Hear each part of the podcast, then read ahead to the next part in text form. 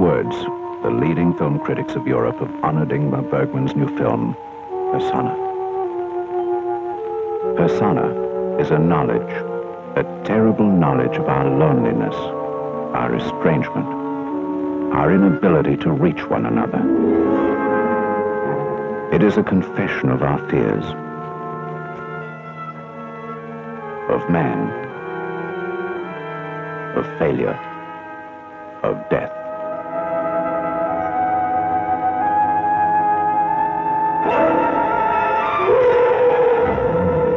Persona is the drama of a despair. Ihr hört Katz, den kritischen Filmpodcast Folge 26 Classics. Heute mit Stanislav Lichatschov. Guten Tag. Und Lukas Kurstedt. Hallo. Die in dieser Folge von mir eine Urlaubsreise auf eine schwedische Insel spendiert bekommen, auf der einer alles von sich preisgeben muss und der andere ihn dann eventuell hintergehen wird? Oder werden sie vielleicht sogar verschmelzen? Äh, das müssen wir sehen, denn wir sprechen heute über Ingmar Bergmanns Meisterwerk Persona von 1966 und ich bin Christian Eichler. Hi.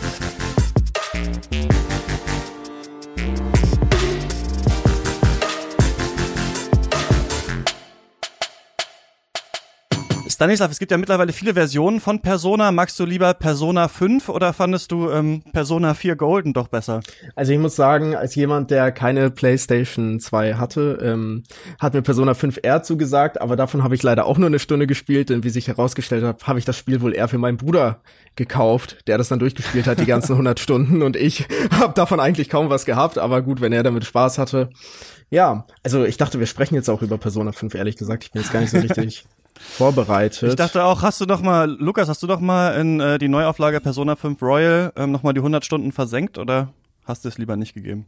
Ich habe keine Ahnung, von was ihr redet. ja, Persona ist auch eine riesengroße äh, japanische Rollenspielreihe. Ähm, quasi so gilt als eine der besten Rollenspielserien aller Zeiten.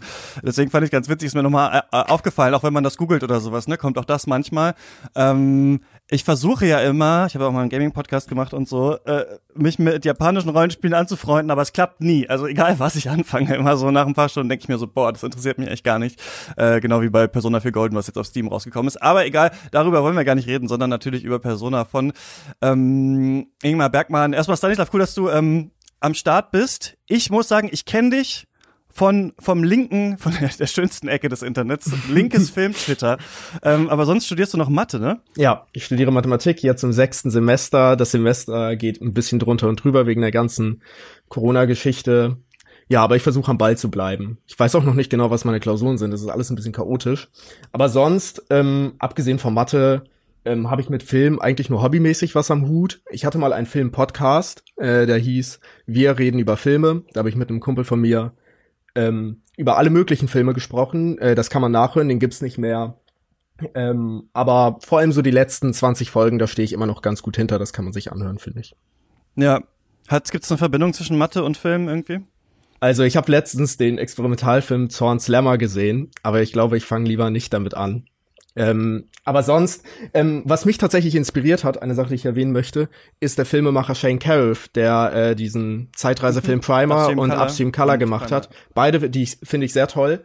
Und der hat ja auch äh, Mathe auf Master studiert, dann erstmal eine Zeit als Softwareentwickler gearbeitet und dann einfach mit fast keinem Budget, 8000 für Primer, irgendwie glaube ich mal gerade mal 100.000 für Upstream Color, diese beiden Filme gemacht, die ich sehr gut fand. Ähm, natürlich ähm, gehört dann dazu, dass er so ziemlich alles machen musste bei der Entwicklung irgendwie.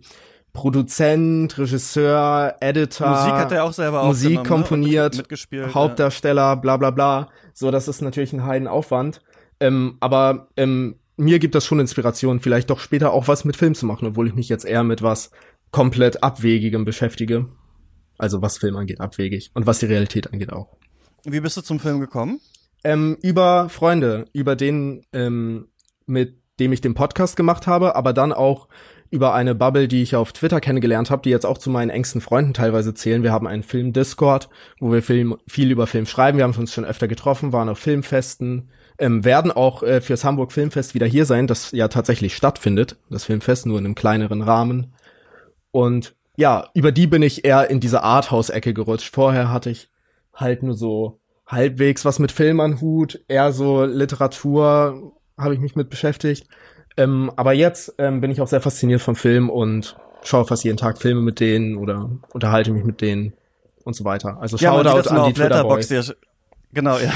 Shoutout an die, genau, da sieht man immer, dass ihr, dass ihr die abgefahrten Sachen zusammenguckt. Ja, Lukas, du machst die zweite Produktion, ne? Ähm, unter anderem natürlich auf YouTube und ähm, gar nicht nur wegen Corona äh, hast du schon früher angefangen, nicht mehr wie vorher nur aktuelle Filme zu besprechen, ne, sondern auch Filmhistorie und so weiter zu machen. Ja, das war immer mein regulärer Schwerpunkt aus dem einfachen Grund, weil ich als Filmwissenschaftler arbeite und dort meinen Schwerpunkt in der Filmgeschichte sehe.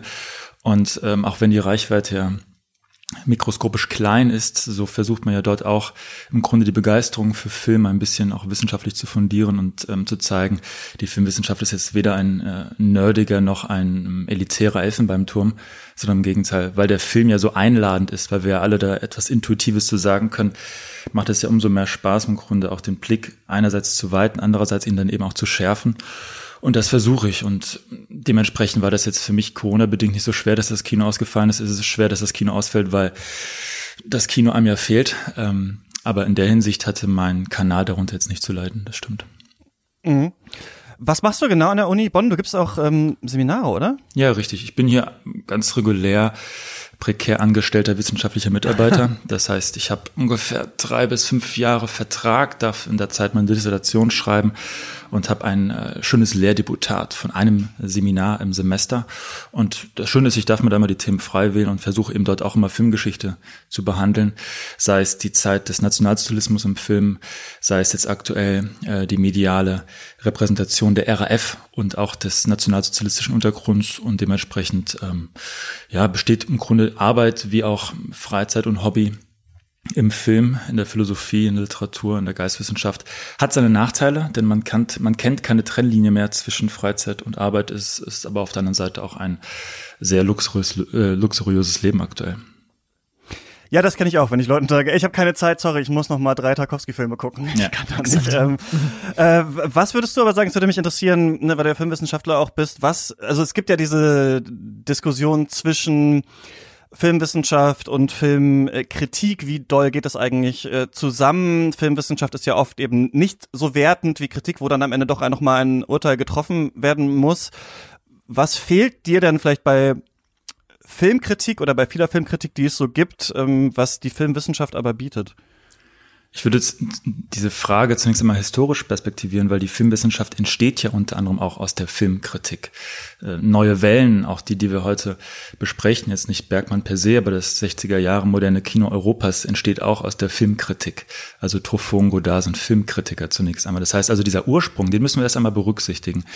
Ähm, ich glaube, was der Filmwissenschaft eigen ist an, als eine, eine besondere Qualität gegenüber der Filmkritik, ist natürlich erstens dieser ähm, weitere historische Blick, der auch so ein bisschen ähm, den Abstand zum Gegenstand meint, weil die Filmkritik muss ja tagesaktuell sein und hat dementsprechend nicht immer die Fähigkeiten, gewisse Entwicklungen zu überblicken. Und ich glaube, dort hat die Filmwissenschaft die Fähigkeit, dort mit Distanz, mit der wissenschaftlichen Distanz äh, draufzuschauen. Auf der anderen Seite aber eben auch durch ein vielleicht präziseres äh, analytisches Werkzeug ähm, Filme genauer zu betrachten. Aber auch hier wieder der ähm, quasi das Gegenargument, diese Werkzeuge, diese, diese Idee überhaupt, einen Film analytischer zu begreifen nach seiner Form ist auch unter anderem der Politik des Auteurs geschuldet und das ist auch wiederum eine äh, Idee, den Film zu verstehen, der in der Filmkritik der französischen geboren worden ist. Das heißt also, wir müssen hier oder wir dürfen in keinster Weise die Wurzeln der Filmwissenschaft verleugnen. Wir dürfen aber und müssen, glaube ich, gewisse Entwicklungen gegenwärtig kritisieren, in welche ähm, Richtung eben Filmkritik auch tendieren kann. Und da sage ich mal, das Schlagwort Servicekritik fällt mir dort gerne ein oder generell auch so etwas, was man Fanservice nennen könnte. Das heißt also, ähm, eine Kritik, die sich an subjektiven Standards und an dem gewissen Zielpublikum orientiert, aber die nötige kritische und natürlich bei mir auch ideologiekritische Distanz nicht mehr wahrt, beziehungsweise sich dafür nicht interessiert, weil der Gegenstand tatsächlich nur noch ein zu konsumierender ähm, Gegenstand ist, ein Kulturgut oder ein kulturindustrielles Gut und nicht mehr oder weniger tatsächlich auch Kunst. Und Kunst in dem Fall meint ähm, gesellschaftlich relevant oder gesellschaftlich repräsentativ oder ähm, seismografisch in der Art und Weise, wie Kunst auf Entwicklungen der Gesellschaft reagiert. Und dann wird eben aus einem Marvel-Film nicht nur eine Unterhaltung von zweieinhalb Stunden, sondern eben auch etwas anderes. Und das ist, glaube ich, etwas, was ähm, jetzt auch in der Filmwissenschaft nicht irgendwie die, der heilige Kral aktuell ist. Die machen auch andere Sachen, aber es wäre zumindest etwas, was die Filmkritik wieder beherzen könnte zumindestens im Diskurs. Das heißt also, niemand verbietet Servicekritik, niemand verbietet Fankritik, aber dass dieser Diskurs wieder vielleicht ausgewogener gestalten werden würde, müsste. Ich fand ganz interessant, manchmal habe ich das Gefühl, dass manche Leute gar nicht mehr wissen, was Kritik überhaupt so richtig ist. Ich habe neulich diesen Artikel Auseinandersetzung. ja, diesen Artikel für äh, Z geschrieben zu dieser neuen Frank Elstner ähm, Talkshow da auf Netflix und dann waren so Kommentare darunter, die so gemeint haben, ja, wenn du wenn ich wenn du das so schlecht findest, warum guckst du dir das überhaupt an? Und dann dachte ich oh so, ja, weil, der Klassiker. Weil ich halt eine Kritik, weil ich halt eine Kritik schreibe dazu. Also hä, ich habe es irgendwie gar nicht verstanden. Also also das ist ja ja, manchmal verstehe ich auch diesen Ansatz, aber nicht, wenn es um kritischen Text geht. Ja, man schaut sich eben etwas an und dann kritisiert man das und äh, ich kann ja gar nicht, also das Urteil ist dann nicht mehr anzuschauen, kann ich ja eigentlich nur treffen, nachdem ich das dann gesehen habe, wenn überhaupt. Aber äh, genau, heute müssen wir aber nicht, ähm, wie du es äh, vorhin gesagt hast, was ja oft das Wesen der Kritik ist, tagesaktuell bleiben, sondern wir besprechen einen älteren Film, einen eigentlich also einen erstaunlich alten Film, wenn man ihn sich nochmal anschaut und gleichzeitig merkt, wie relevant und aktuell. Also ich hatte das Gefühl beim Persona gucken, ich habe ihn zuerst Mal gesehen, dass der in ähnlicher Form heute eigentlich ähm, rauskommen könnte und vielleicht wenig von seiner Relevanz verlieren würde. Der ist von Ingmar Bergmann und wir haben einen Filmwissenschaftler hier und den fragen wir jetzt, wer ist das denn? Ja, ich glaube, niemand würde mir widersprechen, wenn ich sage, dass wenn man an den schwedischen Film denkt, vielleicht sogar wenn man an das europäische Art Cinema, denkt, dann ploppt dort eben Ingmar Bergmann als erstes auf. Es gibt sicherlich im schwedischen Kino noch andere wichtige Regisseure, unter anderem auch Viktor Söström, der ja auch selbst wiederum bei Bergmann mitgearbeitet hat, Maurits Stiller oder Bo Widerberg, aber ich glaube, niemand kommt dran vorbei, das schwedische oder auch das europäische ähm, Art Cinema der 60er Jahre zu beschreiben, ohne dabei Ingmar Bergmann zu nennen. Das heißt also, er ist einer der wichtigsten Vertreter, beispielsweise neben, weiß ich nicht, Federico Fellini oder Michelangelo Antonioni und er ist vielleicht auch einer der letzten großen ähm, Autoren in der Hinsicht, dass wir es hier mit einem Regisseur zu tun haben, der eben über über die Form, über den Stil, aber auch über die Bedeutung und über die Weltsicht, die er uns durch seine Filme eröffnet, gewissermaßen her ist. Also er ist das Zentrum einer Autorentheorie, die besagt, dass das Werk nicht die eines Realisateurs ist, sondern die eines Autoren, der eben nichts anderes macht, als uns die Weltsicht so zu zeigen, wie ein Literat mit dem Federhalter schreibt. Da gibt's diese berühmte Formulierung. Und in dem Kontext ist eben äh, Bergmann der größte. Und ich möchte an dieser Stelle nur eine kleine Anekdote erwähnen. Und zwar, als Bergmann starb 2007, hat äh, Michelangelo Antonioni nur noch wenige Stunden länger gelebt, als hätte er es vernommen, dass der andere große Künstler auch gerade eben gestorben ist. Nahm er denn eben auch von dieser Welt Abschied und ähm, ging dann.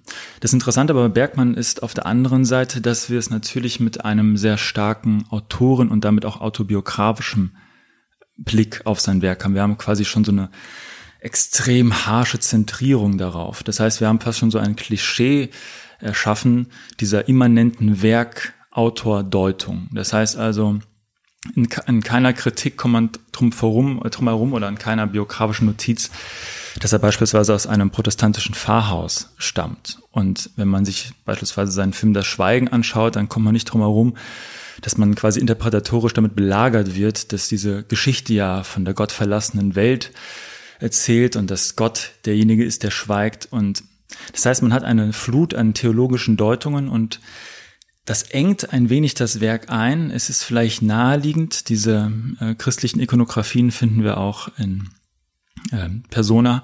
Die Frage ist nur, ähm, wie können wir uns davon wieder befreien? Aber prinzipiell ist er quasi sowohl das Aushängeschild wie auch das Klischee und einer der wichtigsten Regisseure des europäischen Kinos überhaupt und bis heute. Was, ich würde trotzdem nochmal nachfragen, was, mh, kann man trotzdem runterbrechen auf ein paar Worte, was so gerade das Kino von Bergmann ausmacht? Also neben diesen, neben dieser christlichen Ikonografie ja. oder neben seinem Background, sondern was sind das so für Filme, wenn jemand noch nie einen Bergmann-Film gesehen hat, worauf lässt man sich da ein? Ich würde sagen, es sind Filme, die menschliche Existenzweisen zeigen. Und zwar in einer Welt, die grundlegend Gott verlassen ist, in der also Menschen sich grundlegend mit dem Nichts beschäftigen müssen oder andersrum gesagt, sie müssen oder werden damit konfrontiert.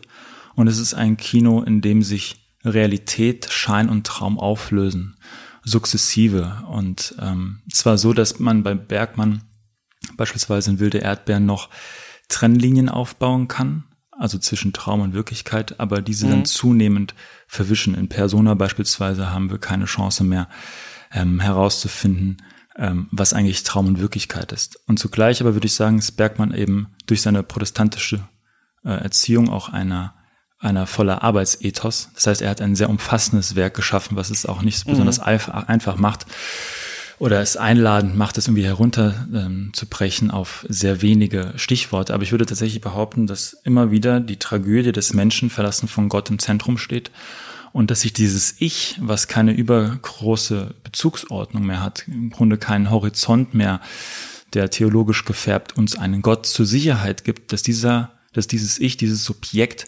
damit in irgendeiner Weise umgehen muss und deswegen eben auch attackiert wird, so fragmentarisch attackiert wird, dass es im Grunde auseinanderspringen kann, so wie eben auch in Persona geschehen. Aber das ist eben nicht alles, das ist ein Teil, aber ich würde sagen, das ist vielleicht eine Dominante, die sein Werk durchzieht. Mhm. Und Persona gilt ja dann genau als der, wo wir dann, wie du es gesagt hast, fast nicht mehr erkennen können, was ist jetzt Traum, was ist Wirklichkeit, wo sich das vermischt, der ja auch vom Produktionsprozess irgendwie ganz ähm, interessant war, aber Stanislav, worum geht's überhaupt in dem Film? Ach, eine Sache noch. In diesem Podcast haben wir uns vorher entschieden, werden wir äh, komplett über Persona reden. Du hast eine ähm, Zusammenfassung vorbereitet, wo du jetzt schon den ganzen Film erzählst. Das heißt, ähm, wir spoilern, falls ihr den Film äh, sehen wollt, schaut den. Der geht, äh, ist nur so anderthalb Stunden lang, sogar ein bisschen weniger. Also ähm, den kann man sich sehr gut angucken. Man muss keine Angst davor haben und es wird das Leben bereichern, glaube ich, diesen Film zu sehen. Also macht eventuell den Podcast aus, äh, schaut mal, wo man Persona finden kann. Stanislav, du meinst vorhin zu mir so, in jeder Grabbelkiste kriegt man den für fünf Euro mhm. mittlerweile, in jedem Mediamarkt ja. liegt er irgendwo rum. Also er ist auf jeden Fall ähm, verfügbar und äh, genau. Jetzt äh, sprechen wir über den kompletten Film. Es ist aber auch wieder ein Film, bei dem ich das Gefühl habe, es ist nicht so ein Spoiler-Effekt haschender Film, wo man jetzt, wenn man das Ende weiß, den Film nicht mehr gucken kann, mitnichten. Aber lass uns loslegen, worum geht's? Okay, das wird ein bisschen schwierig, weil ich find, auch finde, dass die Faszination des Films gar nicht so richtig aus der reinen Handlung kommt. Ähm, aber die ist trotzdem halt natürlich wichtig, wenn ähm, ähm, Zuhörer und Zuhörerinnen jetzt keine Ahnung haben, worum es geht oder um es nochmal ins Gedächtnis zu rufen. Ist auch einer meiner Lieblingsfilme. Ich habe ihn bestimmt schon über viermal allein in den letzten zwei Jahren gesehen. Mhm. Ähm, ähm, versuchen wir es noch einfach mal. Also, der Film fängt an mit einer Art Prolog. Ähm, wir sehen einen Projektor, der angeschaltet wird und eine Filmrolle, die da durchgespielt wird. Und dann äh, bekommen wir ein kleines Filmgedicht, äh, bestehend aus verschiedenen Szenen, zum Beispiel der Schlachtung eines Schafs oder Hände an ein Kruzifix genagelt, einfach ein Zaun, äh, wo ich später erfahren habe tatsächlich, dass ähm, das tatsächlich einfach ein Gedicht sein soll, wo Bergmann ein bisschen über seine eigene Krankheit oder die Lungenentzündung reflektiert wo er dachte, dass er daran vielleicht auch sterben könnte oder nie wieder Filme produzieren könnte. Ja, nach diesem Gedicht ähm, sehen wir einen Jungen in einem weißen Raum, ähm, der aufwacht und in einem extrem ikonischen Bild seine Hand vor eine riesige Leinwand hält, auf der zwei Gesichter der Protagonistin oszillieren und ineinander übergehen. Also man sieht ihn in einem sehr kontrastreichen Bild, wie er so seine Hand über diese oder vor dieser Leinwand hält. Ähm, das geht dann in den Vorspann über. Ich finde übrigens, das ist eine der eindrucksvollsten Sequenzen in der Filmgeschichte und auch in dem Film und wirkt so extrem seiner Zeit voraus. Also ich finde, das wirkt auch heute noch seiner Zeit voraus. Das Editing in dieser Szene, dieses schnelle Schneiden und diese ja, kleinen Sequenzen, die schon auf spätere Sachen in dem Film anspielen, ist irgend einfach total, ja, finde ich super beeindruckend. Ich habe es mir super oft angesehen. Ja, dann beginnt der Hauptteil des Films ähm, wir haben eine Schauspielerin, die heißt Elisabeth Vogler, gespielt von Liv Ullmann. Sie scheint erkrankt zu sein erstmal. Sie spricht nicht mehr, sie gibt kein Wort vor sich, äh, von sich. Aber gleichzeitig ist sie auch gesund, zumindest ähm, nach der Meinung der Ärzte. Und man fragt sich, was ist los? Die Krankenschwester Alma, gespielt von Bibi Anderson, also die andere Hauptfigur dann, kümmert sich um sie und bekommt von der Chefärztin den Vorschlag, sie sollen doch mal zu einem Sommerhaus fahren, um ja, ein bisschen auszukurieren und Alma soll sich um Elisabeth kümmern. Und sie vielleicht wieder zum Sprechen bringen. Die, also sie hat aufgehört zu sprechen während einer Vorführung von Elektra. Sie ist Schauspielerin. Ja. Ähm, diese Therapie, die eigentlich für Vogler gedacht ist, ähm, entpuppt sich aber als irgendwie aus Versehen eine Art Psychoanalyse für Alma selbst, denn die ist es, die ihr Herz ausschüttet ähm, gegenüber der stummen Zuhörerin und ist auch die, die mit ihrer inneren Zerrissenheit konfrontiert wird zuerst. Ähm, das beinhaltet zum Beispiel eine sehr einfühlsame Szene von einer erotischen Geschichte am Strand, von der Alma erzählt, was auch noch ziemlich wichtig ist. Ähm, dann im Verlaufe scheinen die Grenzen der beiden Frauen zunehmend schwammig. Ähm, sie sprechen davon, dass sie, äh, dass Alma zum Beispiel zu Vogler werden könnte, wenn sie es nur versuche. Das ist ein Zitat. Ähm, und die Lage erhitzt sich immer weiter, nachdem Alma einen Brief von Elisabeth an die Chefärztin entdeckt, in dem Elisabeth zugibt, es mache ihr Spaß, Alma zu studieren, als wäre Alma so eine Art Experiment für sie. Ähm, das ist für Alma halt ein riesiger Vertrauensbruch und ähm, sie versucht sich auch zu rächen und so weiter. Eventuell kommt auch Elisabeths Ehemann an, hält dann schon Alma für seine Frau, äh, während Elisabeth selbst so daneben steht, in einer sehr surrealen Art, als wäre sie gar nicht richtig da. Ähm, dann kommt eine sehr wichtige und seltsame Szene, in der Alma und Elisabeth wieder alleine sind und Alma erzählt die Geschichte Elisabeths. Es ist eine Geschichte von einer ungewollten Schwangerschaft, einem fehlgeschlagenen Abtreibungsversuch, dann Hass auf das Kind und dann deshalb, äh, ob ihrer Unfähigkeit, diese Liebe nicht zurückgeben zu können, auch Selbsthass. Die Szene sehen wir wie bei so einer gesprungenen Platte gleich zweimal. Ähm, einmal äh, sehen wir während der Erzählung das Gesicht von Elisabeth, wie sie darauf reagiert, und das Gesicht von Alma, wie sie das erzählt. Man weiß auch nicht so genau, warum Alma diese Geschichte auf einmal kennt. Also, es ist alles ein bisschen seltsam. Und dann nach einigen Weiterauseinandersetzungen, äh, Auseinandersetzungen reisen die Frauen wieder ab. Ähm, und am Ende endet der Film symmetrisch mit Bildern von Elisabeths Sohn. Die Szene heißt auch Voglers Sohn, also es ist wohl bestätigt, dass das Elisabeths Sohn sein soll, der da seine Hand vor der Leinwand hält. Ähm, und einem Projektor, wo ähm, das Filmband ausläuft und der schließlich erlischt. Also wie so ein Anagramm. Anagramm ist das richtige Wort, oder? Äh, nicht Anagramm. Ja, von vorne und hinten Nein, gleich, diese äh, hier gelesen, oder? Weißt was meinst Palindrom meine ich eigentlich, nicht Anagramm. So. Ähm, ja, das ist die Handlung. Ist ein Palindrom nicht ein Anagramm aus Buchstaben? Ein Palindrom ist äh, nein, glaub nicht. Ein, Sa ein Wort, das von vorne und hinten gleich gelesen Genau, werden das kann, ist ein Palindrom. Tenet. Und ein Anagramm ist irgendwie eine, an, wenn man die Buchstaben anders umordnet, ergibt das was Wenn man die anderes. Buchstaben ohne Ich Und war gerade bei Anagramm, weil Anna ist ja auch ein Palindrom. Deswegen dachte ich irgendwie Anagramm, Palindrom. Naja. Und was ist, wenn man sowas kein Germanistikstudent. umschreibt und dann kann man, dann kann man es um, dann kann man es umdrehen. Das weiß ich. ich habe in der Schule mal einen Vortrag hier über Dan Brown, Illuminati. Oh, ein, ein Klassiker der modernen Weltliteratur. Und da der Klassiker der, Litera der Literaturgeschichte, ja, äh, genau. Ähm, da, nee, das erzähle ich jetzt nicht. Doch, das erzähle ich jetzt ganz kurz. Das muss ich einmal jetzt sagen, weil ich das, weil ich das immer in meinem Kopf, wir haben, äh, wir haben eine ähm, Mailback-Folge gemacht und so ein bisschen über äh, Psychoanalyse, Depression und Filmkritik und so geredet. Und da ist uns aufgefallen, dass ähm, man ja so, und vielleicht kommt man dazu sogar tatsächlich später noch bei diesem Begriff Persona und Carl Gustav Jung und so dazu, dass man ja so manche Sachen, so kleine Stiche, kleine Sticheleien, die man mal in der Schule so von Lehrern oder Lehrerinnen bekommen hat, bis heute noch weiß. Ne? Also bis heute weiß ich noch, für was ich in der Schule kritisiert wurde bei manchen Sachen. Und einmal sollten wir eine Überschrift finden für das erste Kapitel vom Schimmelreiter. Und ich habe, äh, es war die Hausaufgabe und meine Überschrift war Hauke. Und mein Lehrer gesagt, dass das total dumm ist und an der an der ähm, an der Aufgabe vorbei. Und dann habe ich Stephen Kings Schwarz, äh, hier der dunkle Turm mitgebracht und gesagt, aber das erste Kapitel da heißt doch auch nur der Revolvermann. Hat er gesagt, ja, das zeugt ja auch, auch wirklich von deinem Literaturkenntnis.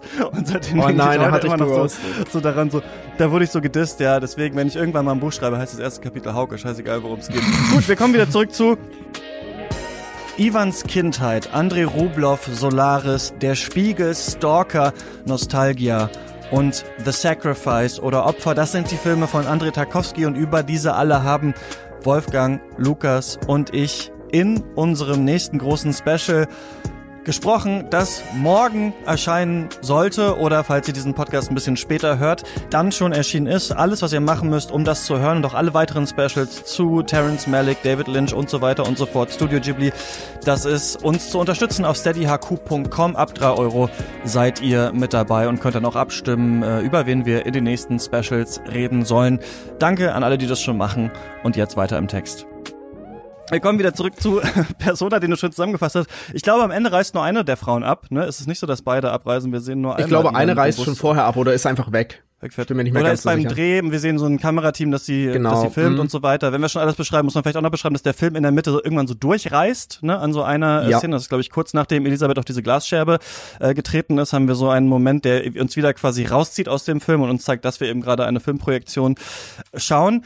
Ähm, ich fand sehr, sehr vieles unfassbar interessant an diesem Film. Was ich, glaube ich, mit am spannendsten fand, ist, wie radikal Schweigen sein kann. Also wenn wir Filme haben, die mit Sicherheit davon beeinflusst sind, ne, also einmal vielleicht hier David Lynch im Mulholland Drive, aber eben auch Porträt einer jungen Frau in Flammen, da ging es ja so ein bisschen darum, wie radikal Blicke sein können, ne, jemanden ansehen, etwas festschreiben und so weiter. Ich fand total interessant, dass sich Elisabeth, die ja entscheidet, einfach nur zu schweigen und nicht sagt, auf einmal das komplette Seelenleben aus Alma herausholt. Und wir haben ja diese Szene, in der sie im Krankenhaus ist und sie sieht diesen Mönch, der sich im Vietnamkrieg mhm. äh, in Flammen gesetzt hat und ist davon so fasziniert und ähm, ich habe neulich mal so ein Buch über Buddhismus gelesen, wo, wo, wo es so ein bisschen darum ging, halt, also da, dass es so erstaunlich war, dass der nicht geschrien hat, sondern dass der so komplett ruhig geblieben ist und die Welt so an sich hat abprallen lassen. Und diese Welt, die oft ja mit einem Schweigen nicht richtig umgehen kann. Also man kennt das manchmal, dass man, glaube ich, manchmal schlagfertige Leute gut findet, aber manchmal auch Leute gut findet, die einfach nur Sachen aushalten und aussitzen. Dass das in einem Film natürlich total interessant ist. Einmal, weil wir natürlich auch schweigen als Publikum und der Film zu uns spricht, aber diese Idee, also einfach nur zu sehen erstmal auf so einer ersten Ebene, wie Alma sich Elisabeth öffnet und immer weiter erzählt, das ist ja sogar witzig, ne? Also ich finde, der Film ist in diesen Szenen unfassbar witzig, weil man sich so denkt, jetzt redet Alma immer noch und sie ist immer noch im Reden und so weiter. Und dann öffnet sie sich aber mit dieser Geschichte am Strand, die unfassbar eindrucksvoll ist. Und dann merkt man ja eben, dass Elisabeth diese Öffnung quasi nur ausgenutzt hat. Ich finde, das ist heute immer noch total, ähm, ja, total beeindruckend zu sehen an diesem Film. Und es ist dann ja auch am Ende gar nicht so richtig klar, wer wen ausgenutzt hat, weil es scheint ja dann auch am Ende, als würde Alma die gesamte Geschichte Elisabeths schon kennen, also die sie ihr in keinem Zeitpunkt erzählt hat. Also wer so richtig wen in der Hand hat, wechselt sich ständig, ist unklar, wer vielleicht äh, wessen Ideal sein soll. Also für mich persönlich ist es ein sehr auch beunruhigender Film. Also er hat natürlich auch lustige Momente, zum Beispiel dieses, aber das finde ich ein bisschen unfreiwillig komisch vielleicht, ich weiß nicht. Also ich finde ja. ihn sehr beunruhigend und es ist für mich einfach so eine gedichthafte Auseinandersetzung über Identität und Zerrissenheit und vor allem auch über das Einreißen von Grenzen, was man ja auch formell so sieht, dass die Grenze zwischen Zuschauer und Film auch ständig in Frage gestellt wird und äh, diese Grenzen zwischen diesen beiden Personen auch drohen zu zerreißen in einem sehr buchstäblichen Sinne, dass sie wirklich vielleicht dieselbe Person werden. Ähm, und das ist ein sehr irgendwie fragiler Film. Er, er, wie du gesagt hast, er bricht ja in der Mitte wirklich auseinander. Also de, es gibt einen Filmriss. Es scheint so, als wäre der Film so gerade so noch zusammengehalten durch diese Widersprüche in ihm. Und das finde ich so eindrucksvoll. Also er ver vereint dieses Experimentelle äh, in der Form mit schon einer sehr psychologischen, dramatischen Erzählung und einem Charakterdrama. Ähm, aber äh, lässt sich dann nicht so leicht festnageln. Und ich finde das auch ganz witzig, dass, ähm, wie eben gesagt wurde in der, im Vorgespräch, es ist einer der meist analysierten Filme, wenn nicht der meist analysierte Film in der Filmwissenschaft und der Filmgeschichte. Ähm, und dieser Film widersetzt sich dem auch, würde ich sagen, ein bisschen. Also er widersetzt sich einfachen Antworten, einfachem, ja, mit Psychoanalyse dies, das erklären oder einfachem, ja, wer ist wessen Person, so wie bei Mulholland Drive, auch einer meiner Lieblingsfilme, ähm, an den ich auch denken musste hier, ähm, den man ja schon ziemlich gut durchschauen kann, finde ich. Also da kann man gut eine kohärente Interpretation rausarbeiten. Aber Persona lässt dies nicht zu, der macht es einem nicht so einfach. Ähm, ich, mich hat er tatsächlich auch erinnert, ich weiß nicht, ob du den schon gesehen hast, du hast gerade schon Tarkovsky ne, genamedroppt, ähm, Solaris, ähm, ja. also Thema, auf einer thematischen Ebene von ähm, dieser grundlegenden existenziellen Schwierigkeit, äh, eine andere Person wirklich zu kennen oder sich der zu nähern, mhm. eine, sich einer Entität zu nähern, die grundlegend nicht identisch mit sich selbst ist und ihre Ei und man nur das sieht, was die Person von sich preisgeben will, so wie man hier nur das sieht, was der Regisseur einem zeigen will. Und da dachte ich auch ein bisschen an Solaris in dieser ähm, Zusammenkunft von dem Ozean und Chris. Auch ein bisschen. Ja, eine, ein Film, der mir auch noch zu dem Punkt einfällt, ist ähm, Hiroshima Mon Amour von Alain René, der ähm, auch diese Frage hat ne, von zwei Menschen. Also der, der eine hat ganz schlimmes Schicksal in Frankreich, äh, hat sie ereilt und er hat eben Hiroshima äh, überlebt. Und ähm, auch so zwei Menschen, die eigentlich, wo man eigentlich sagen würde, gut, die müssten sich ja verstehen können, aber man hat so das Gefühl, es ist so eine Unmöglichkeit, also das Leid des anderen auch zu verstehen. Daran hat es mich auch so ein bisschen mhm. erinnert. Aber ähm, Lukas, was sagst du denn? Ich würde daran anknüpfen wollen, weil ich diesen Gedanken, dass wir diesen Film, auch wenn wir ihn vielleicht unzählige Male analysiert haben, vielleicht auch unzählige Analysen gelesen haben, dass es nicht der Punkt kommt, wo wir diesen Film restlos erklären, einordnen und damit auch im Grunde verarbeiten, verdauen und zur Seite legen können.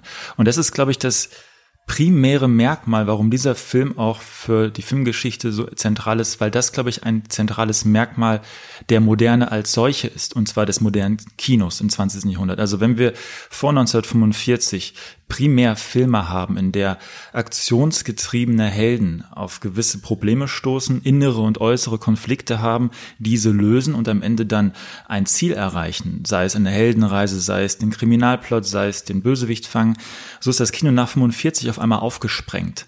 Das berühmte äh, sensomotorische Band ist auseinandergerissen, so wie der Film auch auseinanderreißt. Also der Bezug zwischen uns, der Welt und in dem Fall bei Bergmann Gott ist nicht mehr gegeben. Und dieses Mosaikrest, diesen, dieses Fragment lässt sich nicht mehr so auf äh, teilen oder so zusammenfügen, dass wir am Ende wieder ein klares Bild vor uns haben. Das heißt, dieses Bild hat immer quasi diese Fragmenturen drin, diese Zersplitterungen und so wird auch Bergmanns Film in der Rezeption nie restlos aufzulösen sein. Beispielsweise Wilde Erdbeeren, würde ich behaupten, ist noch klassischer in der Hinsicht, mhm. weil er uns die Möglichkeit gibt, den Leidensweg dieses alten Mannes, der sich in seine Erinnerung zurückträumt, noch in irgendeiner Weise zu ordnen. Wir haben Aktion, Reaktion, Aktion, Reaktion, Traumrealität, Traumrealität. Bei äh, Persona ist das nicht der Fall. Bei Persona wird unmittelbar die Materialität des Films betont, wie er so schön am Anfang ausführlich beschrieben wurde. Ich finde, das ist sehr wichtig, weil was ist das eigentlich für eine diegetische Ebene, die wir dort sehen? Kann es nicht sein, dass die wirkliche, die nach außen hin getragene Wirklichkeit dieses Films eigentlich das ist, was wir dort sehen, dieser kleine Junge auf dem Bett mit seinem weißen Laken und was dann dahinter passiert, also hinter dieser milchglasigen äh, Leinwand, was im Grunde ja wie so eine Metapher für das Kino selbst ist, das ist eigentlich immer schon die Fiktion. Also wir können uns gar nicht mehr die Frage stellen, was ist an der Geschichte zwischen Frau Vogler und der Alma eigentlich wahr oder falsch, was ist Traum, was ist Realität.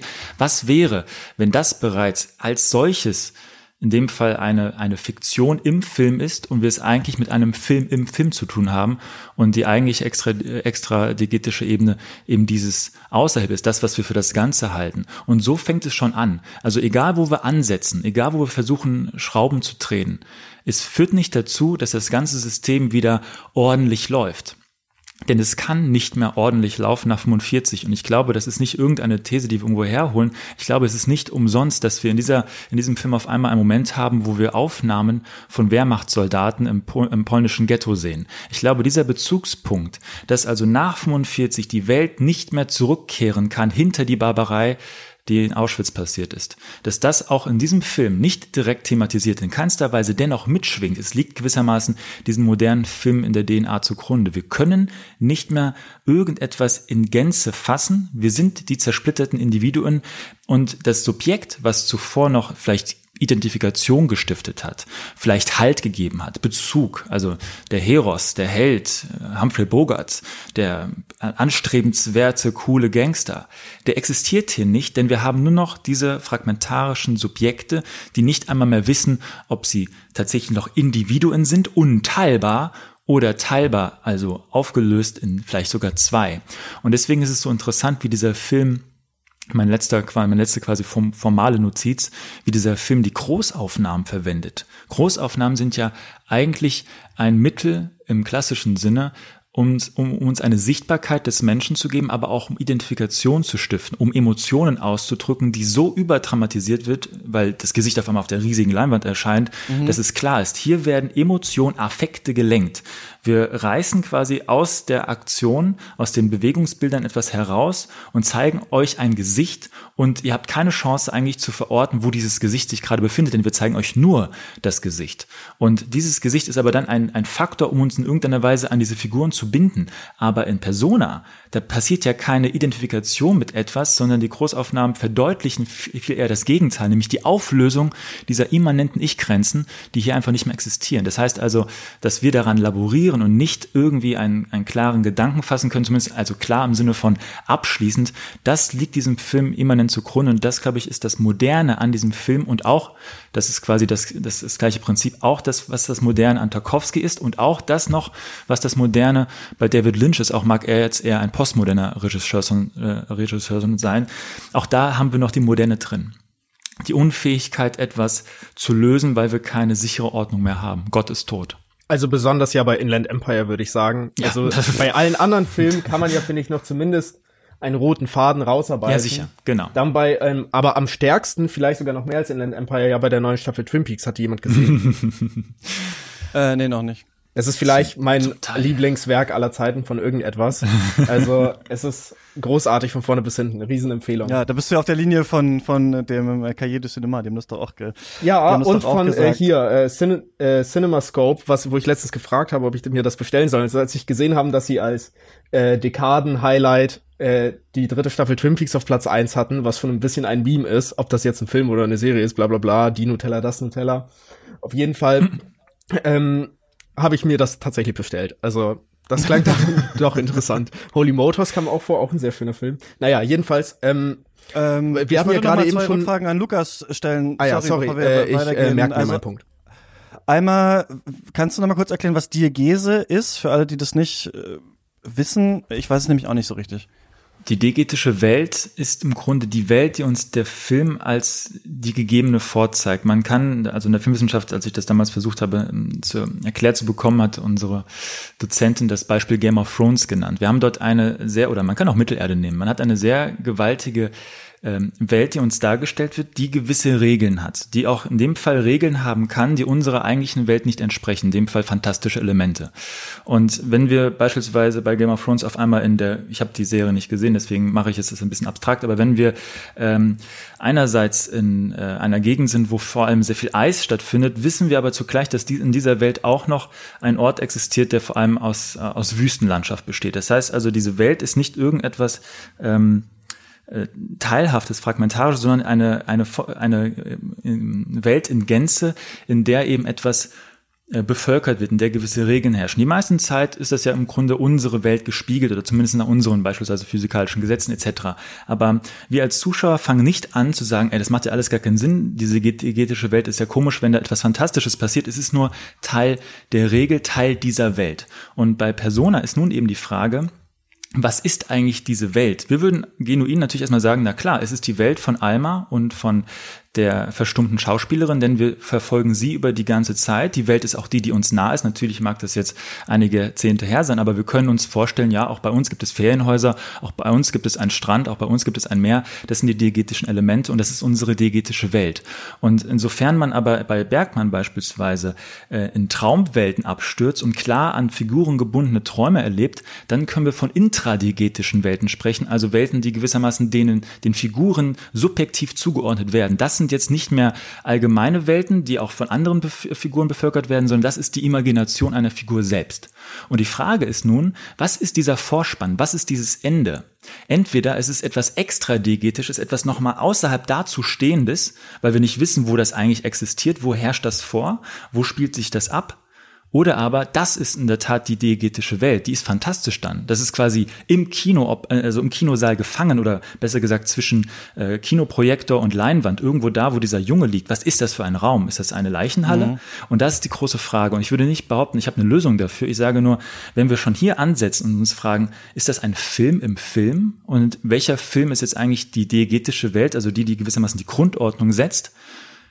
Wenn wir uns diese Frage stellen, merken wir schon, es geht nicht. Also wir kriegen jetzt nicht einfach die äh, plausible Lösung hin, sondern es steht sich fast schon widersprüchlich gegenüber. Natürlich können wir Fäden ziehen und uns Erklärungen anlegen und natürlich können wir auch die symbolischen Bilder dieser durchratternden Bilder uns irgendwie erklären. Wir haben Slapstick-Aufnahmen, wir haben den Kruzifix und, die, und den Nagel in der Hand, aber dennoch stellt sich die Frage, was zum Teufel ist das, um es mal jetzt herunterzubrechen.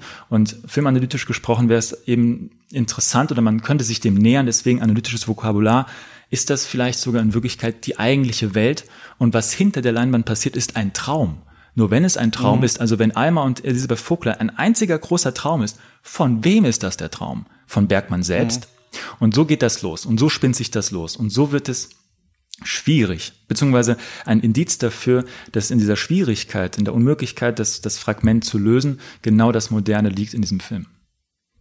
Also quasi, genau, also so ein Analysewerkzeug der verschiedenen Ebenen genau. der Erzählung, genau. um es mal so ganz, ganz grob runterzubrechen. Alles klar. Ähm, Stanislav, du wolltest was sagen. Genau. Ähm, also du, du hast ja auch eben schon auf das, das Formale angesprochen. Und äh, ich möchte nochmal betonen, dass es ein wirklich wunderschöner Film ist. Also der ist ja. so schön gefilmt, in einem sehr kontrastreichen Schwarz-Weiß, die Beleuchtung wieder von, wie heißt das, Sven Nyquist oder so?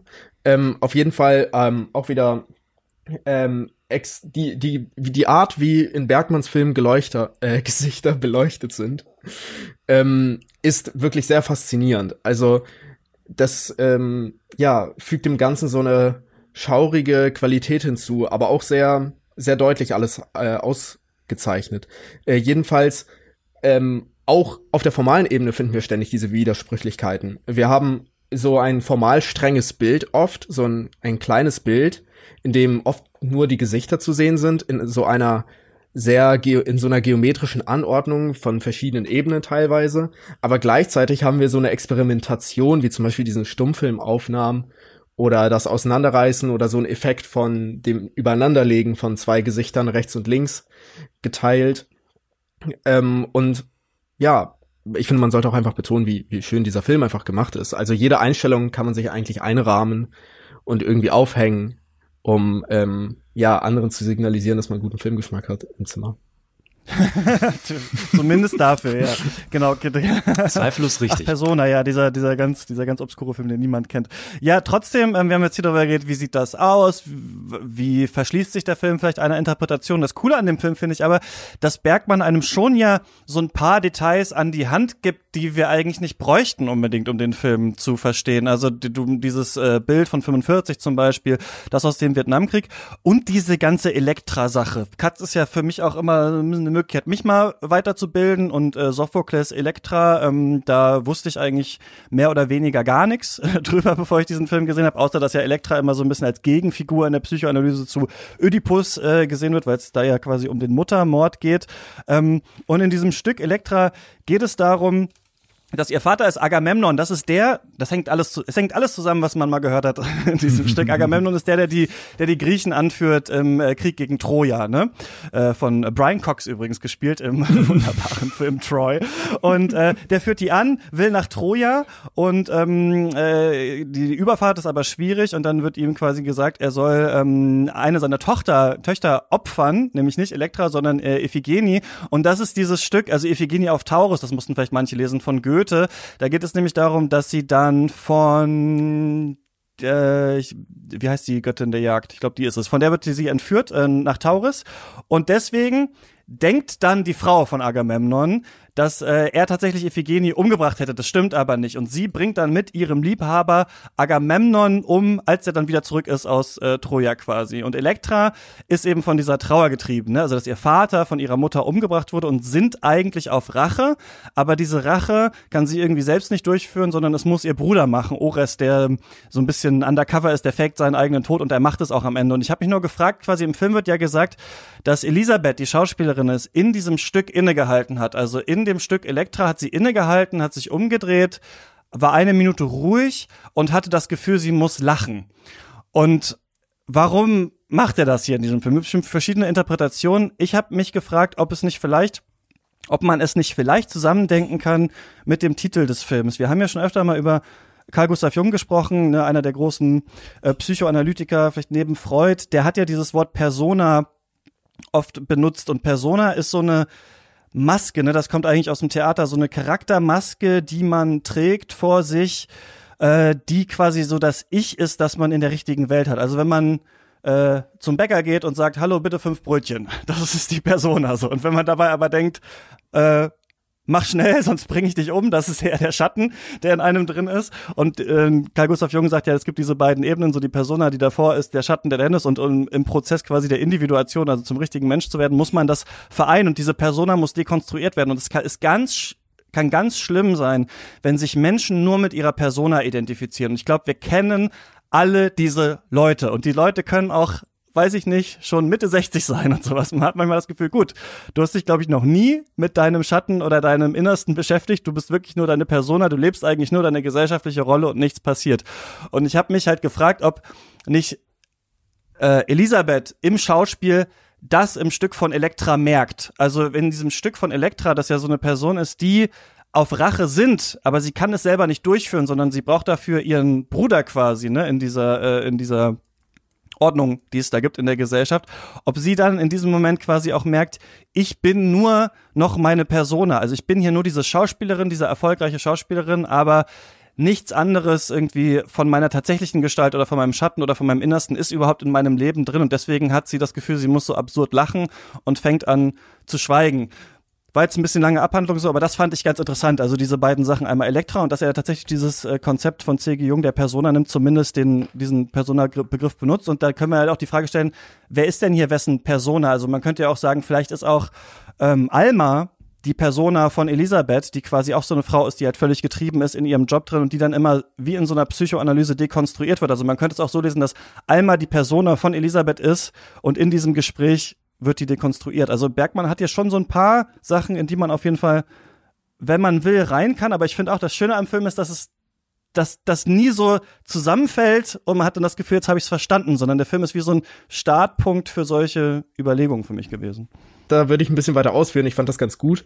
Ähm, also wenn wir jetzt mal wirklich ein bisschen versuchen, inhaltlich zu verstehen, was passiert ist, ähm, würde ich sagen, dass also beide, Elisabeth und Alma, ähm, haben etwas, was sie voneinander sein wollen. Also die sehen in der anderen Person etwas, was sie in ihrem Leben haben wollen oder sein wollen. Ähm, Alma äh, hat ja am Anfang diesen Job. Sie sagt doch einmal in so einer selbstreflektiven Szene, die mich an das Ende von Stalker erinnert hat, wo die Frau von dem Stalker redet. Wir sind wieder bei Tarkovsky. Aber sie sagt das halt einfach so unprompted in die Kamera rein. So, ja, ich habe eigentlich meinen Job ja ganz gerne und auch Karl Henrik. Äh, und das ist eigentlich alles ganz schön, aber man merkt, irgendwas fehlt ihr da in ihrem Leben. Es ist ihr vielleicht zu geregelt. Ähm, vielleicht vermisst sie ja etwas Größeres, vielleicht das, was Elisabeth hat, dieses Schauspielerin sein, sich der Kunst hingeben oder sowas.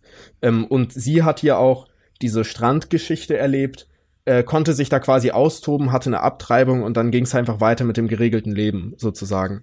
Wogegen bei Vogler ähm, das sie vielleicht, sie, sie bereut ja, äh, dieses Kind zu haben. Also, weil sie es nicht lieben kann, weil sie äh, dem nicht zurückgeben kann, ähm, was das Kind ihr gibt oder äh, die, die Zuneigung, die das Kind ihr gibt. Und sieht vielleicht in Alma, hätte sie lieber diesen geregelten Ablauf oder ja, oder diese ja, Freiheit oder von den Lasten oder Verantwortung, äh, sucht sie da, die sie jetzt tragen muss, womit sie sehr unzufrieden ist, falls das überhaupt stimmt, was Alma gesagt hat mit dieser Geschichte über sie. Also das ist da alles trotzdem sehr schwammig, aber ich sehe schon ähm, sehr deutlich, dass beide Figuren äh, ineinander aufgehen wollen, sozusagen.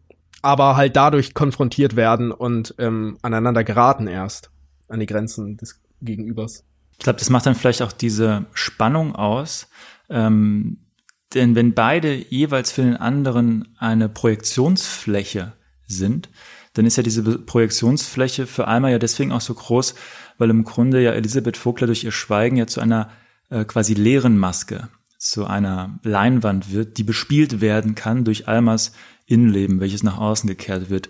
Die Frage stellt sich für mich nur, wenn äh, Frau Vogler auf der Bühne merkt, ihr Habitus als Schauspielerin, die etwas vorträgt, was sie nicht ist, also im wahrsten mhm. Sinne des Wortes lügt und erkennt, dass ja. diese Lüge nicht das sein kann, ähm, was den, den, den, was dieses Nichts vielleicht auch einer, einer generell eines Subjektes irgendwie zu füllen hat und deswegen auch an dem Entsetzen darüber ähm, lacht.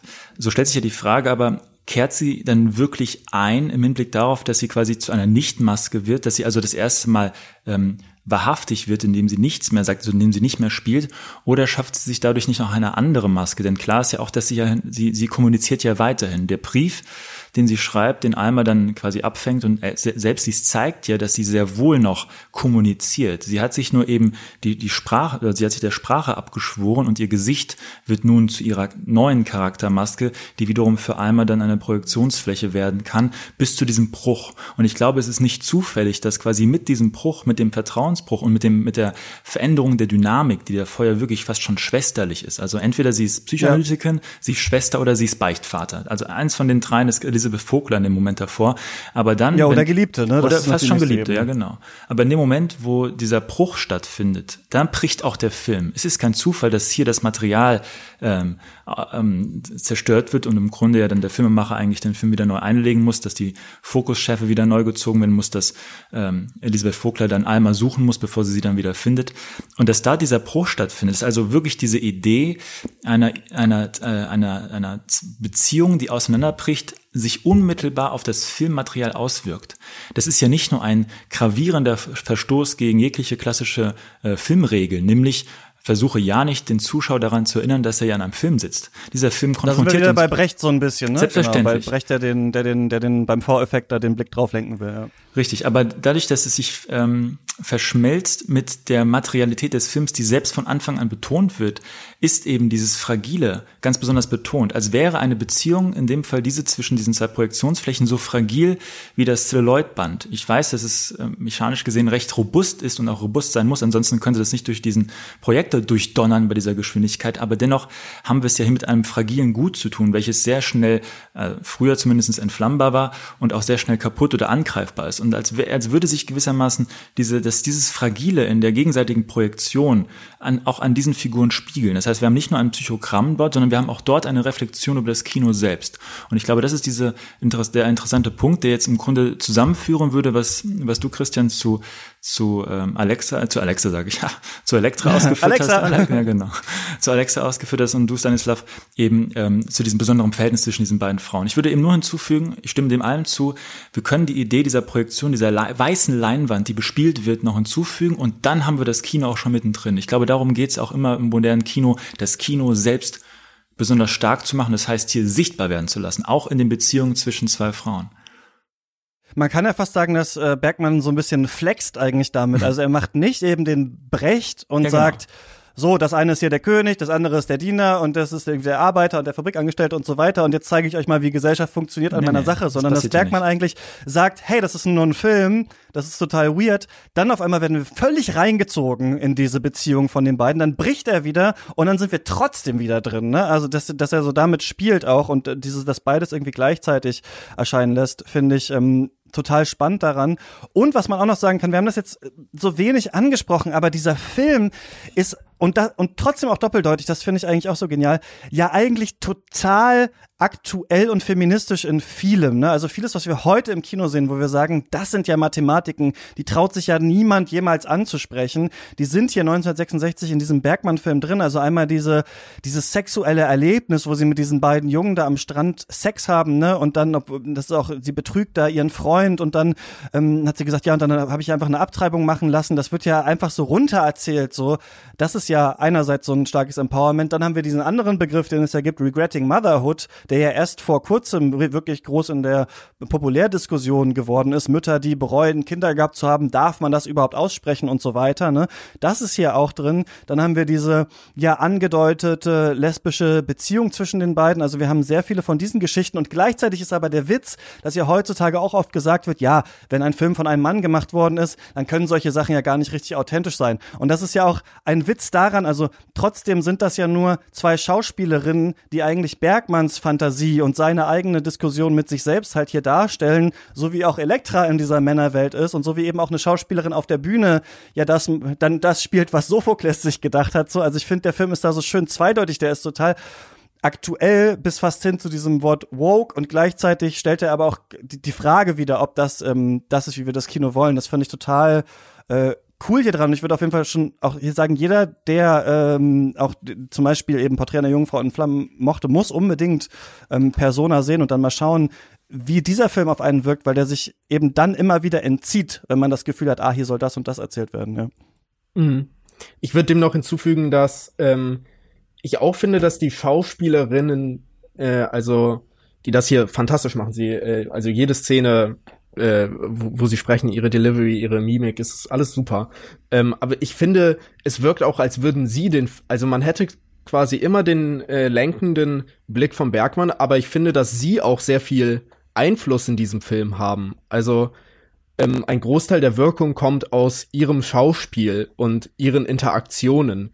So, das ist dann natürlich alles von Bergmann geframed, aber ich finde, er räumt ihnen hier auch genügend Raum ein, um sich ja, um als Schauspielerin ähm, sich geltend zu machen.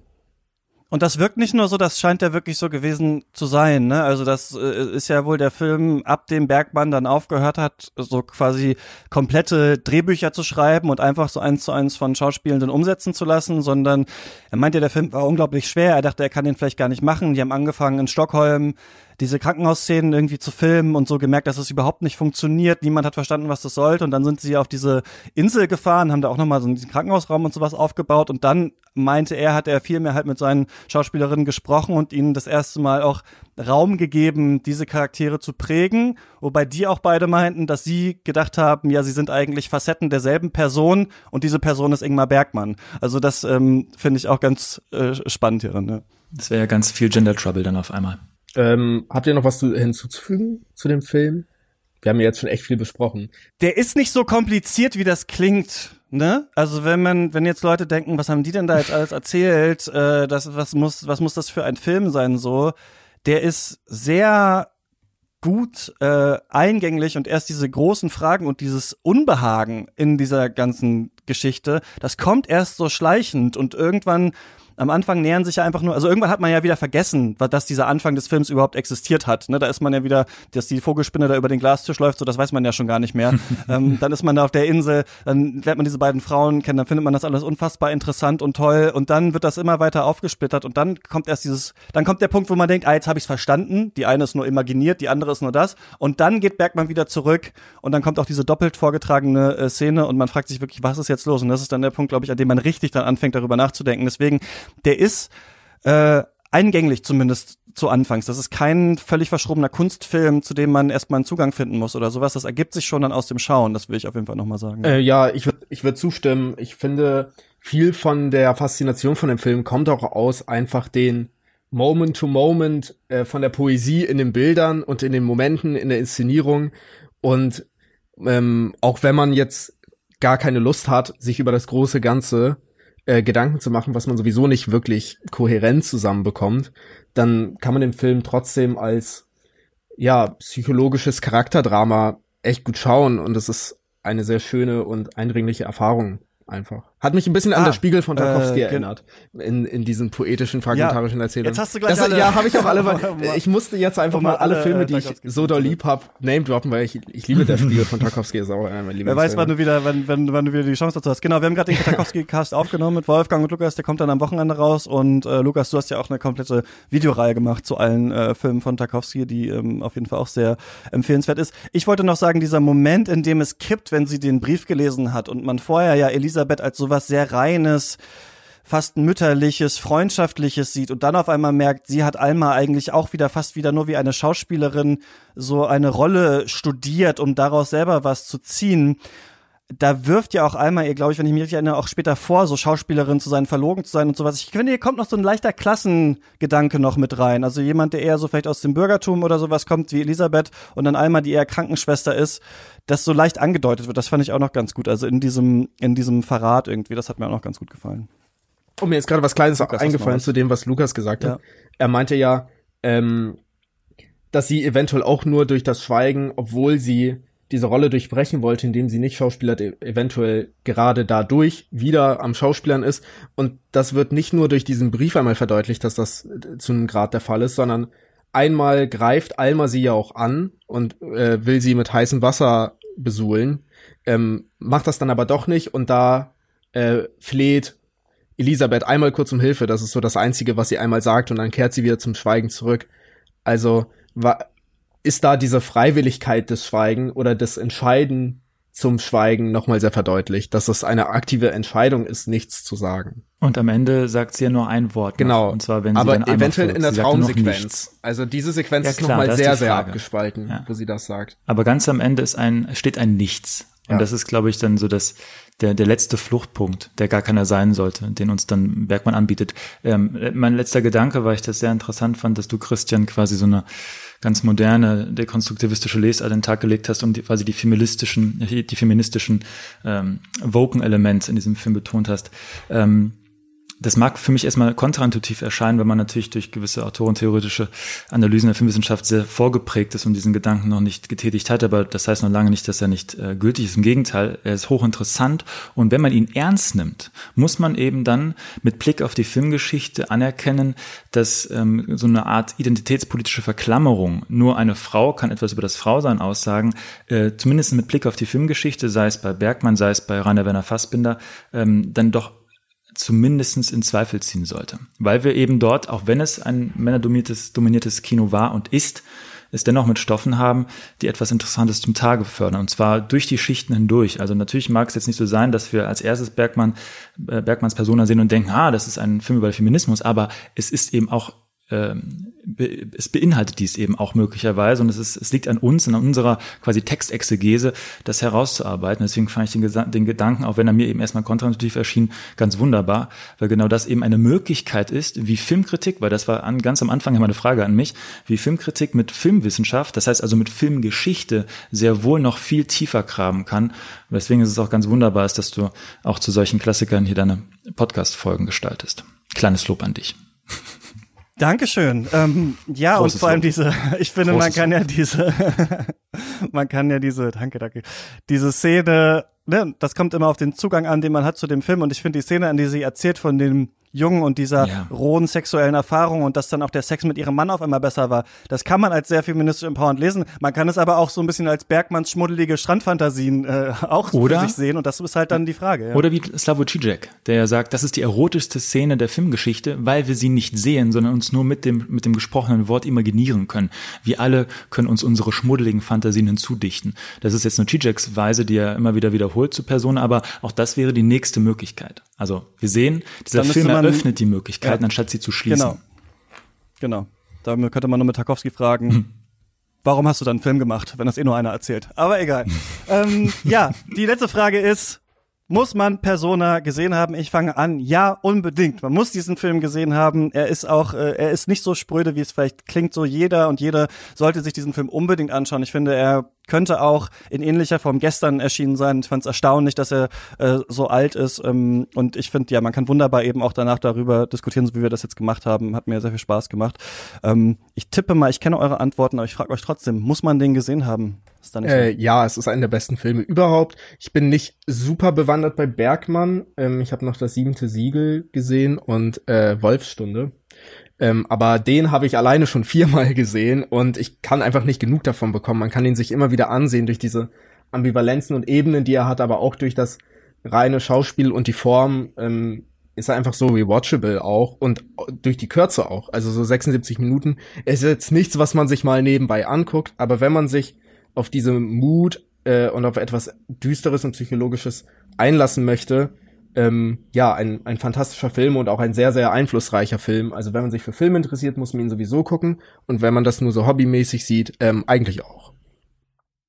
Und wenn man die anderen Bergmann-Filme sieht, also ich kenne auch nur das siebente Siegel und habe heute ähm, zum ersten Mal Wilde Erdbeeren gesehen, den ich auch sehr, sehr mochte, ist echt krass.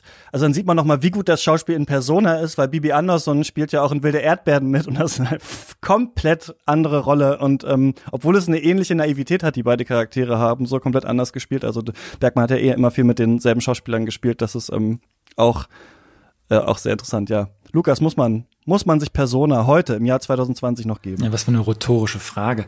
Ähm, natürlich muss man sich den Film anschauen und zwar nicht nur, weil man Cinephiler ist, nicht nur, weil man ähm, Geschmack hat oder weil man ähm, einen, einen grandios fotografierten Film sehen möchte, sondern weil ich glaube, man kann diesen Film nutzen, etwas über Zeitgeschichte zu lernen. Dieser Film ist kein historischer Film oder ein historisches Dokument, was uns irgendeine Form der Zeitgeschichte nach 45 beibringen möchte, aber der Film kann etwas mehr tun, nämlich ein gewisses Gefühl für eine Haltung gegenüber der Welt durch ein Subjekt, welches eben ähm, quasi sich in Auflösung befindet. Und auch wenn das abstrakt gehalten ist, auch wenn meine Antwort mit Absicht abstrakt gehalten ist, ist das, glaube ich, eine Möglichkeit, um unser 20. Jahrhundert, das Entscheidende, das, von dem wir immer noch zehren, im negativen wie positiven Sinne, äh, ein Stück weit mehr zu verstehen. Und da ist Persona eben ein Mosaikteil unter ganz vielen, ganz famosen modernen Filmen ähm, der 60er, also 50er, 60er und 70er Jahre. Und das ist, glaube ich, das ist, da haben wir eine, eine Reichhaltigkeit da, die es uns ermöglicht zu verstehen, was es heißt, nach 45, nach der Barbarei, noch in irgendeiner Weise Leben, Film und in dem Fall Kunst zu betreiben. Ich glaube, das ist vielleicht auch dieser Ausgangspunkt des Schweigens unserer lieben Elisabeth Vogler. Persona gibt's, ähm, ich habe gerade noch mal geschaut, bei Amazon iTunes und Google Play muss man aber kaufen, also nirgendwo, wo ich jetzt gesehen habe im Abo, aber er ist auf jeden Fall äh, verfügbar und lohnt sich. Was ist denn das letzte andere Gute, was ihr gesehen habt? Ähm, ich habe zuletzt in meiner äh, in meinem Spree gerade alles von Cronenberg zu sehen, habe ich zuletzt A History of Violence von ihm geschaut, den ich sehr super fand. Ähm, also, aber ich muss sagen, ich bin ein bisschen biased, weil ich fand bisher alles von Cronenberg entweder gut bis super. Du bist nicht biased, das ist einfach normal. Das ist, das sollte normal sein, finde ich. Also selbst, selbst den Cosmopolis, der die schlechteste Durchschnittswertung hat, das ist mein Lieblingsfilm von ihm bisher. Der ist auch fantastisch. Du hast ähm, vollkommen recht. Aber History of Violence ist einfach ein fantastischer Genrefilm mit Viggo Mortensen und ich finde für Cronenberg auch eine erstaunlich down-to-earth Geschichte, obwohl es auf so einer Graphic Novel basiert. Ich finde, das merkt man auch ein bisschen auf der Art, wie erzählt wird, wie die Story fortschreitet. Ähm, und ist ein ziemlich ja, happiger, brutaler Film über eine Vergangenheit, die eine Person ähm, wieder einholen kann und wie das, äh, wie eine Familie damit umgehen kann. Äh, hat mich ein bisschen auch ein Breaking Bad erinnert in manchen Momenten von der Familiendynamik, ähm, wovon ich nur zwei Staffeln gesehen habe, aber trotzdem. Ähm, ja, alles von Kronberg kann ich empfehlen, was ich bisher gesehen habe. Eastern Promises zuletzt gesehen, auch super. Toll, toll, toll. Und bei dir, Lukas?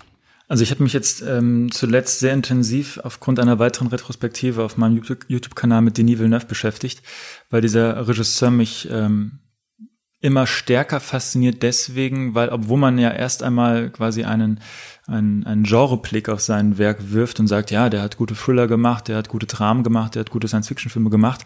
Also auch wieder ein Regisseur wie ähm, okay, ich, ich hänge es jetzt nicht zu hoch, ich erwähne die andere nicht, aber auch ein Re Re Regisseur, der in Genre eigentlich zu Hause ist und dennoch etwas schafft, was für das Kino des 21. Jahrhunderts im Mainstream sehr ungewöhnlich ist, nämlich sehr feinfühlig ähm, soziokulturelle Mechanismen in unserer Gesellschaft aufzuspüren und sie zu verhandeln, ohne sie unmittelbar zu thematisieren. Also ich glaube, in seinem Film steckt sehr viel von Zeitgeschichte des 21. Jahrhunderts und eben weil ich mich mit meiner Retrospektive damit sehr intensiv beschäftigt habe, habe ich sein Kino sehr ähm, stark und intensiv nochmal geschaut und vorbereitet. Und ansonsten kann ich ja, mit dem Blick auf mein, auf mein gegenwärtiges Seminar nur ähm, ans Herz legen, wenn man sich gerade aktuell mit dem politisch brisanten Thema zum Thema äh, Polizeigewalt und Staat und Individuum weiter, weiter beschäftigen möchte und sich anschauen möchte, was ist eigentlich in den letzten 75 Jahren auch in der BRD passiert, etwas, was in dem, im, Unterricht, so sagen es zumindest meine Studenten, äh, quasi gar nicht mehr vorkommt,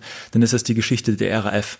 Und da empfehle ich sehr stark den Omnibus-Film Deutschland im Herbst, aus dem Jahr 78, unter anderem mit eben Rainer Werner Fassbinder, aber auch Alexander Kluge und anderen. Ähm, auch ein Film, wo ich sagen würde, das ist ein Stück Zeitgeschichte, welches uns ermöglicht zu verstehen, wie eine Zeit war und woher gewisse Konflikte, die bis heute andauern, wo die herkommen. Also wer gewissermaßen über einen repressiven Staat, über Staatsgewalt, über Polizeigewalt und über einen, über eine Generation, die diesem Staat den Krieg erklärt, und zwar mit terroristischen Mitteln. Wer darüber äh, etwas verstehen will, der muss diese Filme gesehen haben und kann dann vielleicht auch sukzessive nachvollziehen, warum dieses Thema heute immer so heikel ist. Warum auf einmal Verfassungsberichte wieder verlautbaren, der Linksextremismus ist eine neue Gefahr und man sich die Frage stellt, seltsam. Ich hatte das Gefühl, wir haben den NSU noch nicht aufgearbeitet. Und ich glaube, das hat alles seine Ursprünge und das Kino kann uns dabei helfen, diese Ursprünge äh, aufzudecken, beziehungsweise uns visuell nahbar werden zu lassen, ohne dass wir tausend Seiten Theoriebuch wälzen müssen, sondern durch Filme können wir die Zeitgeschichte noch einmal erleben, weil der Film es eben schafft, das einzufrieren für uns, es aus der Zeit zu nehmen, ähm, einzuschließen und uns dann dementsprechend wieder so aufzubereiten, dass es für uns intuitiv im Jetzt da ist. Und das ist, glaube ich, die große Kunst und das ist die große Fähigkeit. Und dazu zählt eben auch Deutschland im Herbst. Cool. Dann danke ich euch sehr, dass ihr mit mir ähm, über Persona geredet habt. Das war übrigens so, dass ich gefragt hatte auf Twitter und auf Instagram, worüber sollen wir mal reden. Und ähm, bei Persona hat es bei mir am stärksten geklingelt, weil ich bei dem Lynch-Podcast ähm, dann immer davon gehört hatte und dachte, ach ja, stimmt, den musst du eigentlich auch noch mal gucken. Und ich fand das, ich habe euch das ja aufgebürdet auf eine Art. Ähm, ihr habt den ja nicht selber mitgebracht, aber es ist ja, scheint ja auch sowieso einer eurer äh, liebsten Filme zu sein. Deswegen vielen Dank, dass ihr ähm, mich äh, auch an eurer Liebe für dieses hm. Kino habt teilhaben lassen. Es war mir eine Ehre, danke für die Einladung. Was ihr sonst so macht, findet man unter anderem auf äh, Twitter unter äh, Stares, Starleslav heißt du da und ähm, Kurstedt und sonst natürlich ist das auch verlinkt in den Podcast-Notes und so weiter. Und nächste Woche spreche ich hier mit Christian Fahrenbach und Anja Rützel endlich, wir nehmen quasi den Umweg ums Kino, um über den Eurovision Song Contest sprechen zu können. Denn am Freitag erscheint die Will Ferrell äh, Eurovision Verarsche Eurovision The Story of Fire Saga auf Netflix. Das heißt, ihr könnt ihn schon ähm, anschauen. Und ähm, nächste Woche werden wir dann hier schauen. Ich habe mir extra ein Buch geholt, äh, die Geschichte Europas erklärt am Eurovision Song Contest. Das werde ich vorher noch durcharbeiten. Und ähm, dann werden wir mal schauen, ob äh, Will Ferrell ähm, verstanden hat, warum der ESC äh, eine großartige Institution Institution ist. Das gibt's dann äh, nächstes Mal hier. Bis dahin viel Spaß im Kino und beim Stream. Bis zum nächsten Mal. Tschüss. Tschüss.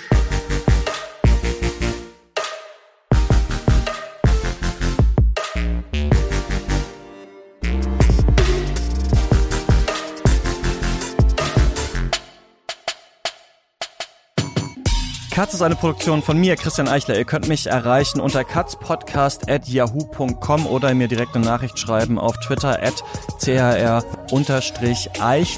Und ihr könnt den Podcast auch auf anderen Wegen unterstützen, nicht nur auf Steady, sondern wir haben jetzt auch einen direkten PayPal-Link. Da könnt ihr ein bisschen Geld spenden, wenn ihr Bock habt oder auch eine äh, Kontoverbindung. Einfach mal nachschauen. Unten in den Podcast-Notes ist das alles angegeben. Freue ich mich natürlich sehr, sehr drüber. Und an dieser Stelle danke ich natürlich wie immer den Leuten, die uns schon unterstützen, nämlich unseren Studiobossen Joshua Franz, Stefan Kiske, Georg Kraus, Nikolai Puk und Tom Simmert und unseren weiteren ProduzentInnen. Das sind Leute, die uns mit 5 Euro im Monat unterstützen.